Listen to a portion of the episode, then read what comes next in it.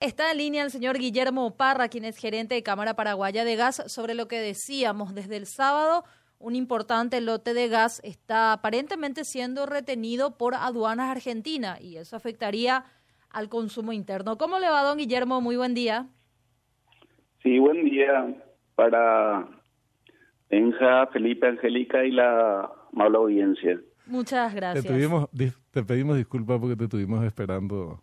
estaba, no, estaba escuchando también.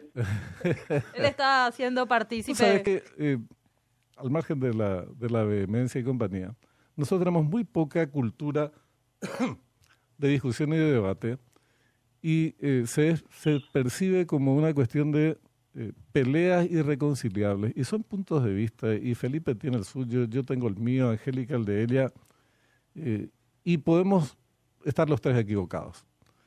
Y no pasa nada. Y podemos seguir con nuestras opiniones y no pasa nada tampoco. Eh, el asunto es que podamos confrontarlas y bueno, y si se aporta algo en esa confrontación, bien, y si no, paciencia. Así nomás tendría que ser, ¿verdad? Hay que, hay que remontarse a los orígenes de la democracia y la república, volver a las bases, ya en la, en la época de Grecia y después de Roma. Y de Esparta, pues de Esparta también tenía... Ahí están las respuestas. Es verdad, es verdad. Y la democracia también sí la espartana, que tenían características distintas, eh, también es bueno retomarlas porque nosotros vamos heredando la democracia ateniense. Eh, y la espartana era una democracia mucho más directa. Vos peleabas, Pero vos votabas. Te van a seguir la gente, te van a seguir los, los denominados pro vida si es que defender la, la, la democracia espartana. La espartana. que hacían con los, con los bebés mal sí, formados. Sí, sí, sí. Bueno, eran un pueblo guerrero, tenés razón. Estamos hablando de, mucho tiempo atrás, ¿verdad? Entonces, cada, cada momento de la historia tiene que ser juzgado en ese, en ese estadio de su evolución. Y sí, el que nos servía para la guerra era condenado a la muerte, directamente. No tenía ningún derecho. Era un pueblo básicamente guerrero. Pero queremos hablar de otra guerra de baja intensidad. Eh, por momentos no tan baja, es un conflicto muy desagradable el que tenemos con, con la República Argentina y este tema de la retención de estos 12 camiones que creo que vos dijiste que llegarían a 16. No, 20 ya eran ah, anoche en el último reporte, sí, y va, eso va aumentando por ahora, día a día. ¿Y, y, y cuál es la, la argumentación, si es que hubiera alguna, de parte de Argentina, Guillermo? Ninguna, no, no hay argumentación. Los Todos los papeles están en regla, es una actividad normal, pasan en promedio 10 camiones por día, es, hace años que se opera de esta forma y de repente de la noche a la mañana comenzaron a parar. Y no es que pasan algunos sí y otros no, no ningún camión pasa. Pero, a, ver, eh, Guillermo, no solamente hablamos de cuando decís ninguno pasa, ningún paraguayo, ningún paraguayo o ninguno de ningún país. No, ningún camión con cargas de gas licuado petróleo al Paraguay. Mm. Normalmente, no, hasta donde yo sé, no existe camiones de gas licuado petróleo entrando desde Argentina por Paraguay. No todos los que cruzan al territorio paraguayo tienen destino final Paraguay. Mm. El, camiones que No, en el caso, por eso preguntaban, en el caso que hubiere. En caso que hubiere, no, solo... no hay. Okay. ¿Ustedes pidieron alguna, eh, supongo que sí, y, tal vez eh, órganos oficiales de nuestro país, alguna explicación a las autoridades aduaneras de Argentina o a otras, o a otras autoridades? Y si es así sí, están en contacto. Es lo que sabemos que eh, las autoridades aduaneras de Paraguay están entrando en contacto con sus pares de Argentina, creo, no sé si a nivel de Cancillería también hay algo. Realmente desconozco el nivel de comunicación que está habiendo o hasta dónde ya se conversó. El único comunicado oficial del gobierno es el de Petropar, ¿verdad? Asumiendo que Petropar es del gobierno. O sea, es, ¿Y cuando... no es una, una institución responsable de lidiar con la Cancillería o con la aduana argentina. Y cuando le preguntan de ello, inclusive de manera informal a los choferes, la ICOA, ¿qué le dicen? ¿Qué, le dicen los, nada, No, nada, no, no, nada. Esto puede ser... Por eso, no, sabemos si es una decisión del, del gendarme o no sé cómo se llame, ¿verdad? claro, el oficial de frontera. del jefe del jefe, del, de la autoridad aduanera, del presidente de la no sabemos. Pero qué locura, Guillermo. Uno diría, por lo menos va a inventar una excusa. No sé cómo te puedo explicar ahorita, si por lo menos un argumento bola, por lo menos va a tirar sobre la mesa, pero ni eso. Qué locura. Guillermo, ¿esta cantidad retenida desde el sábado corresponde, por ejemplo, para cuánto tiempo de provisión de gas al mercado interno? Hay que hacer números. Cada camión tiene 20 toneladas, ponerle que sean 20 son 400 toneladas, el consumo por, por mes son 8 mil, y 30 son como 250 toneladas, sería para dos días más o menos lo que está parado ahí, mm, hasta ahora. ¿Y el perjuicio económico se puede medir, Guillermo? Y en, en este caso el perjuicio económico es el horas de eh, días, mejor dicho, ya de parado de los camiones, ¿verdad? Mm. Que son servicios, la mayoría son servicios de flete independientes. Mm. Y la mercadería parada también, si no está ya en la boca de expendio, Eso mejor no hablamos, ¿verdad? a eso no iba, es cualquier pues. mercadería, es GLP, ¿verdad? Mm. Licuado petróleo, que con la temperatura, con el calor, aumenta la presión. Si bien los camiones tienen dispositivos de seguridad, mm. el entorno en el que están los camiones no tiene.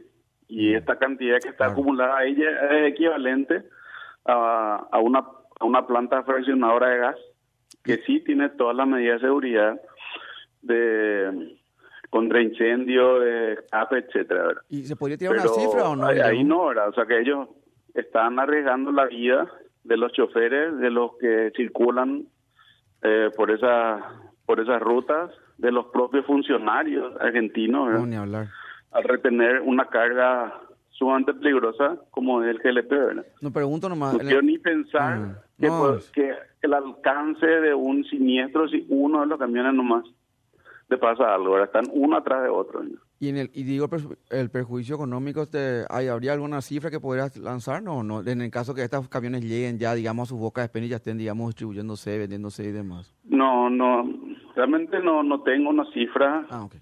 No va a ser llamativa, ¿verdad? No, mm. porque son pocos días y pocos camiones todavía.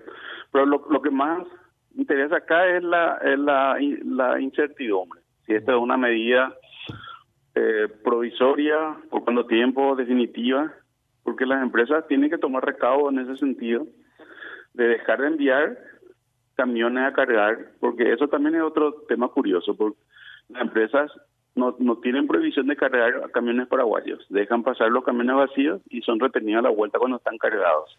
Para joderte bien, eh, para joderte en forma. Ahora, ¿qué otras alternativas tenemos en el caso de que estas medidas continúen, se reiteren, en otras oportunidades se libera ahora, vuelvan a hacerlo en en una semana, en un par de semanas. ¿Qué, otras opciones tenemos para abastecernos que no afecte el mercado interno estas medidas y, qué costo representaría en caso de que se precisara utilizar esas otras opciones? Y la otra opción es Bolivia. Dos opciones nomás tenemos eh, para importar GLP de Argentina de Bolivia. Todo, toda la importación es terrestre se hace por camiones. Brasil nunca fue proveedor de gas licuado petróleo, de hecho ellos importan también de Bolivia. Y la otra opción es Bolivia, que en algún momento, no mucho tiempo atrás, representó el 90% de la importación de Paraguay.